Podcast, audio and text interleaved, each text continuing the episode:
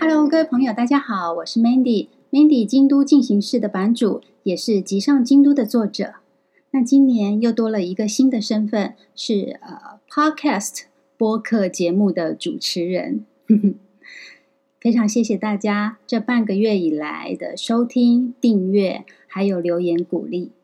那今天呢，我想跟大家闲聊一下，内容不是说明什么什么纪念日的由来，那也不朗读我的书。这一集的主角是台湾，想跟你聊聊为什么日本春水堂的菜单里面会出现豆花。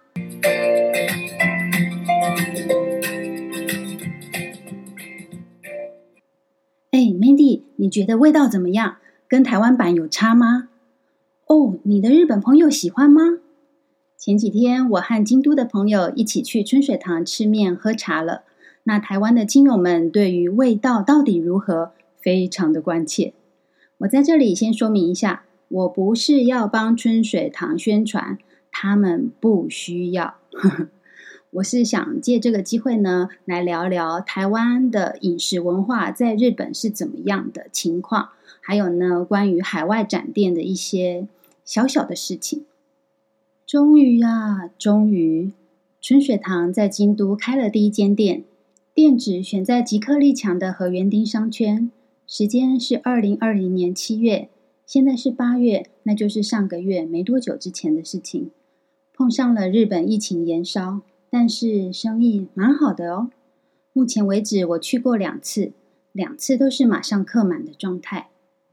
一九八三年创立的春水堂，在二零一三年的时候，他们先去了东京代官山，开设了日本第一间店。那接着呢，就到大阪、福冈等地陆续展店。哎，难得，明明已经来到西日本了，怎么还不来京都呢？我当时很纳闷。说到真奶，全世界都爱，这是台湾之光。虽然在日本想喝真奶，不一定非要春水堂不可，而且其他人气抢强棍的台湾品牌也早就插旗了。特别是去年和今年，珍奶在日本又引爆了一股热潮，感觉有点像当年台湾到处都有人开蛋挞专卖店一样呢。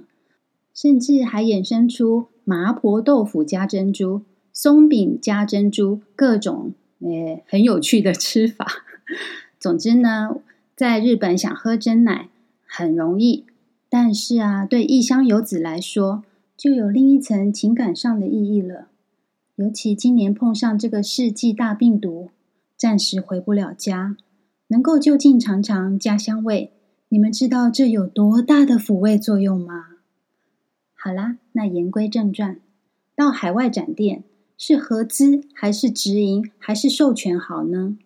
合资的话就要慎选合伙人，直营呢，到海外人生地不熟的，有一定程度的难度。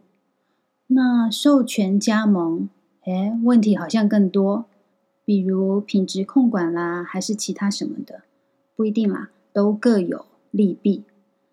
春水堂代表的是タピオカミルクティー発祥の店，発祥发祥这两个日文汉字代表的就是创始店，哈，创始的意思。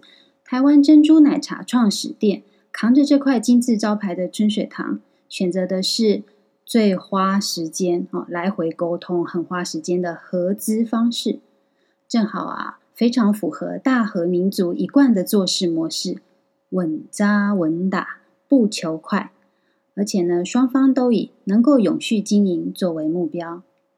好，那我们走进日本春水堂的店里面，翻开菜单来看一看哦。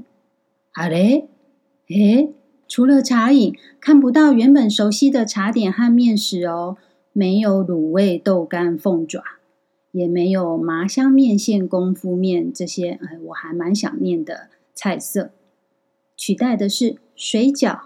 咸豆浆、豆浆鸡汤面、麻辣排骨面等等，这些啊，日本人都很喜欢。不止如此，竟然还有豆花哎！这是日方合伙人当初提出的建议，希望春水堂能够在日本卖豆花，因为台湾的豆花很好吃啊。但是本来春水堂没有这个产品呢。结果春水堂总店接受了建议，研发出豆花，在日本推出，大受好评。再加上啊，日本人对季节变化很敏感嘛，也很强调使用在地食材，于是。春天就有期间限定的草莓珍珠奶茶，夏天就喝得到芒果珍奶，这些也都非常受到日本在地的欢迎。对于这样子的菜单，在日本的台湾乡亲们反应不一，有的人主张应该原汁原味啊，有的人则认为因地制宜才能生存，这样很好啊。毕竟好吃吃不腻才是最重要的。迎合在地人口味的同时，也能传达台湾精神，而且没有失去品牌的核心价值。这样子保持弹性的产品策略，我个人觉得很棒。你看呢？豆浆、豆花、珍奶都是台湾的庶民美食，所以啊，在日本的春水堂不只是好茶专卖店，也是台湾风味、台湾食物的基地，是不是很棒呢？总之，餐饮业到海外展店，光是欧美和日本各地的风土民情习惯就完全不同啊，考量的点当然也就不一样。在台湾的成功模式，原封不动复制到海外，不一定行得通哦。以上就是我去京都第一间春水堂吃饭以后引起的小小涟漪和话题。一杯茶的背后，牵引着展店策略。品牌价值以及口味是要原汁原味，还是迎合在地口味，这两者之间的拔河，然后再加上民族情感等等，哦，很多的因素，哎，真的是很深的学问哦，值得我们思考一下，不是吗？